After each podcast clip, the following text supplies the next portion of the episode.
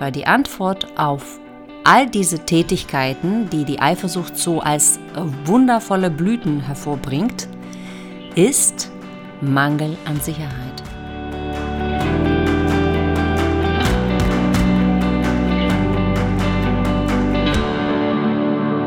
Hallo und herzlich willkommen im Lebendigmacher Podcast, dein Podcast für Lebens- und Liebesglück. Ich bin Alexandra Wimsmann-Hiller und freue mich riesig, dass du eingeschaltet hast.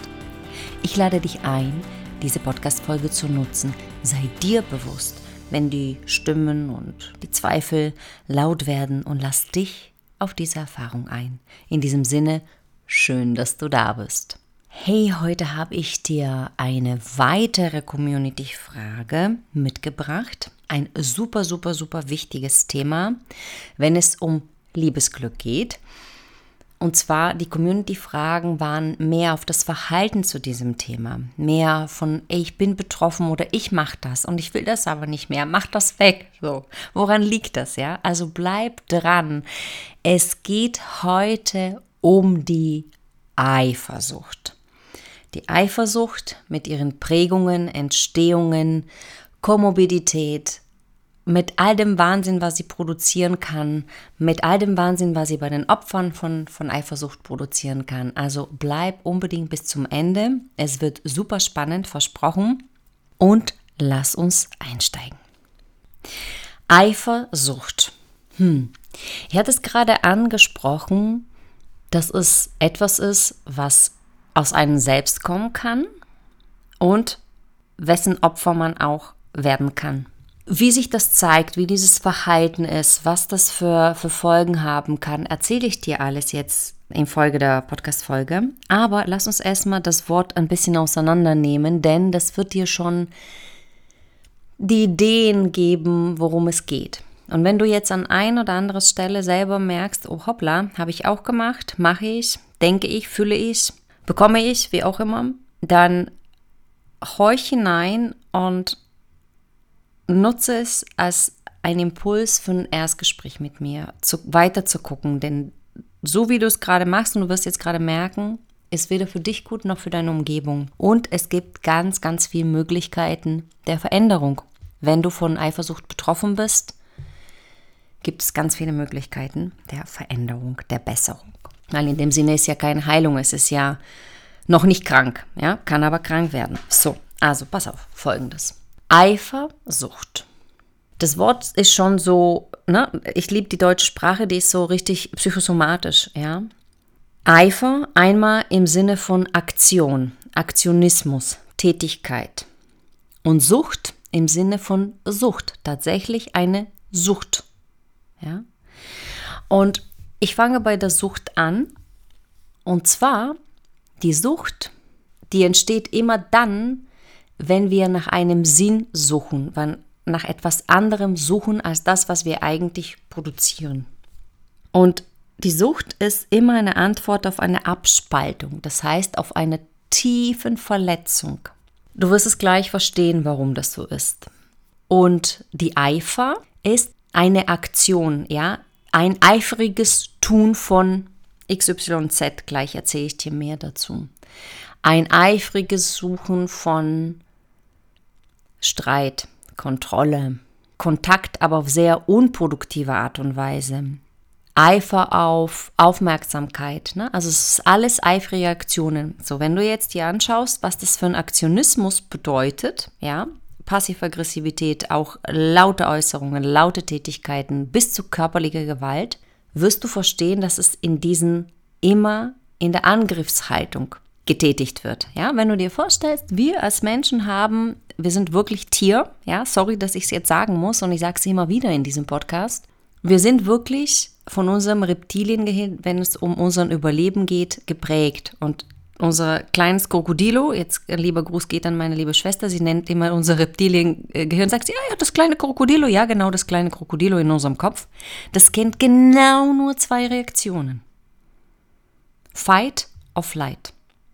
Und Eifersucht hat etwas mit Fighten, ne, mit, dem, mit dem Angriff, mit dem Vernichten, mit dem Kontrollieren, mit dem Besiegen zu tun.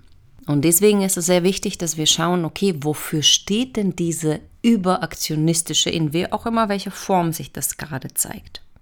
Dann schauen, schauen wir uns mal jetzt mal an, was mir so die Frauen, die mich angeschrieben haben, was sie für Themen gebracht haben, beziehungsweise was die Frauen, die wirklich auch in der Praxis zu mir kommen und sagen, ey, hoppla, ich habe echt ein Thema, was da passiert gerade in der Praxis.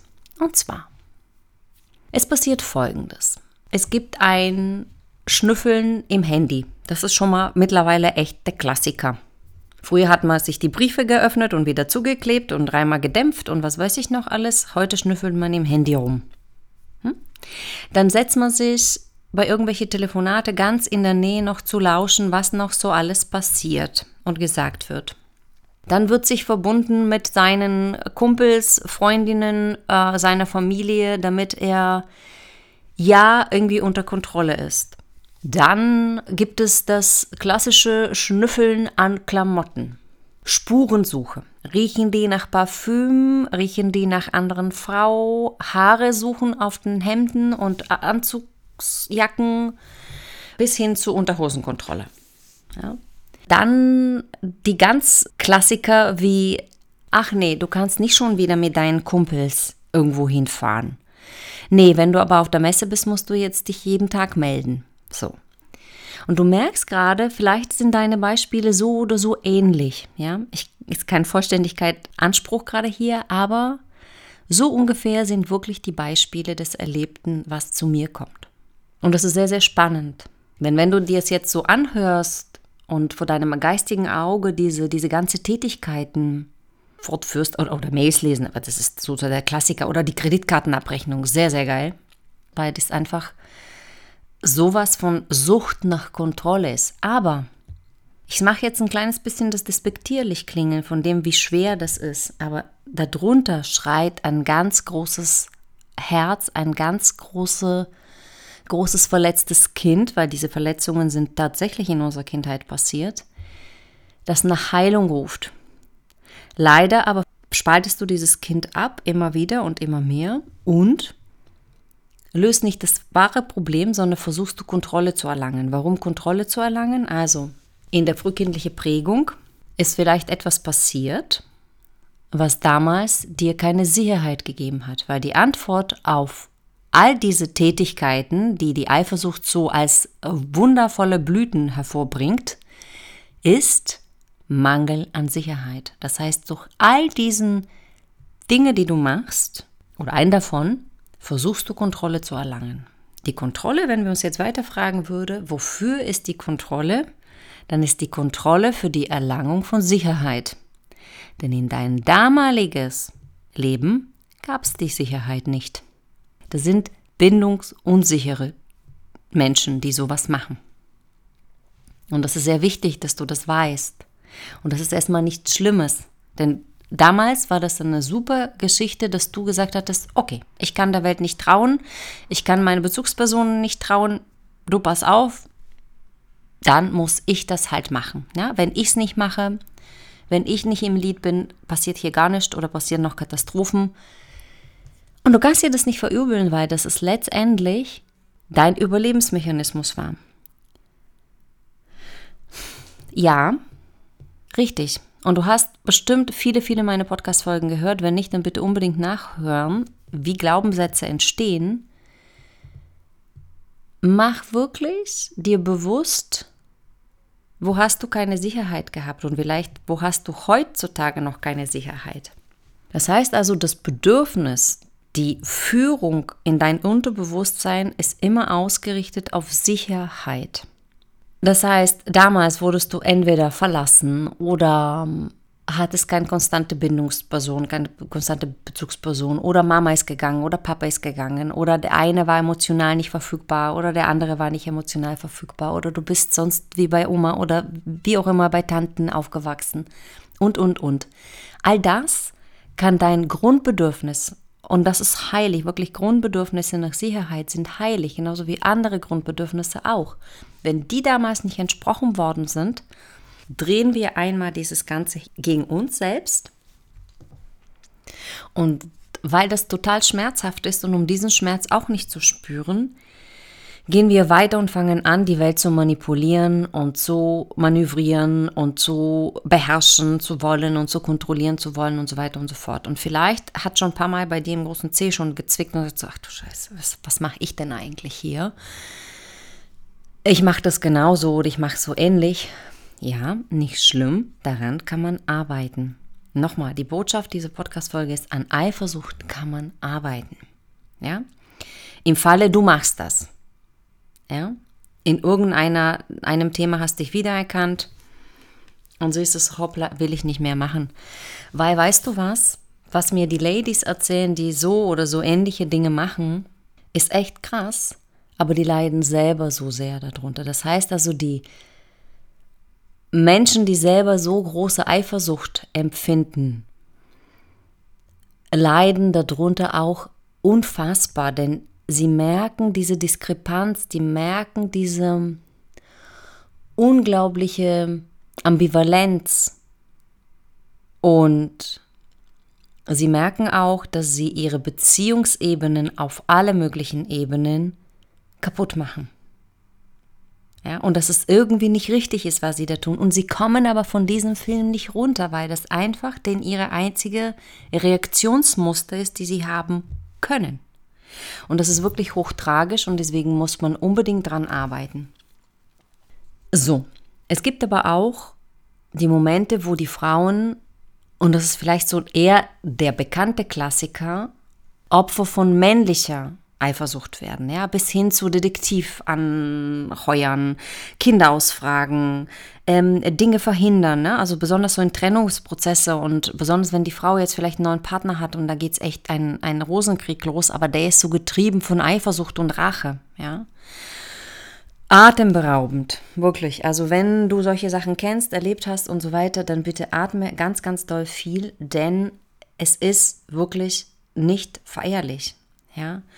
Da gibt es wiederum, wenn du Opfer von solchen Eifersucht, von solcher Art von psychischer Gewalt bist, oder vielleicht auch körperlicher, weil Männer, die total eifersüchtig sind, total in Rage kommen, ja, weil das kann bis zu, bis zu Zorn, bis zu höchster Rage, bis zu äußerster Gewalt kommen, erleben, diese Frauen erleben tatsächlich auch körperliche Gewalt, ja. Du hast ihn angelächelt, ja, oder du hast mit ihm gesprochen, bam, ja. Es ist Realität und es ist wahr und es ist da und darüber müssen wir auch sprechen, denn letztendlich gibt es auch Möglichkeiten, dich zu schützen, dich von diesem toxischen Umfeld zu entfernen, dich zu stabilisieren, damit du die Dinge machen kannst und irgendwann mal dich auch aus der Beziehung rauszunehmen. Das sind so jetzt die zwei, zwei Seiten der Medaille und es ist wichtig zu wissen, dass es für beides eine Lösung gibt. Und jetzt damit ich fair bin und damit ich wirklich vollständig dir diesen Blick auf Eifersucht geben kann, manchmal ist Eifersucht oder so ein gesundes Misstrauen beziehungsweise ein Aufzeigen einer Grenze auch ganz schön gut. Ja? Weil ehrlich gesagt bist du wertvoll und du, hast es nicht verdient, veräppelt zu werden. Ja? Und deswegen kann so eine, ein Einflug von da ist irgendwas nicht koscher. Ja? Ich stehe jetzt nicht als Lückenbüßer oder als oberliebende Mutti hier und nehme alles und trage es in, in, mit, mit Fassung, ne? wie die Glühbirne. Nein, nein, bitte nicht. Ja? Und da gibt es auch die Möglichkeiten, darüber zu reflektieren. Was macht das mit dir? Wie weit ist schon das, die Story gediegen? Ne? Also so da ist es auch, es gibt auch so, so einen Grenzwert, wie ich dir gerade versuche zu, darzustellen, in dem es sich lohnt zu sagen, stopp da ist was faul. Ja? Um da zu gucken und zu reflektieren, wo stehst du, wo steht ihr als Paar und ähm, gibt es eine Vertrauensbasis und so weiter. Ich weiß, das waren extrem viele Impulse jetzt in kürzester Zeit. Hör dir das paar Mal an. Gib gerne diese Podcast-Folge weiter. Vielleicht hörst du dir das auch mit deinem Mann an oder mit deinem Partner an, je nachdem, was gerade für dich stimmig ist. Oder gib es einfach mal so weiter, ohne große Kommentare. Schau, was für dich gut ist. Aber bleib nicht allein mit dem, was du gerade fühlst und siehst. Ja, beobachte dich vielleicht in den nächsten paar Tagen und wenn du Gesprächsbedarf hast, melde dich gerne.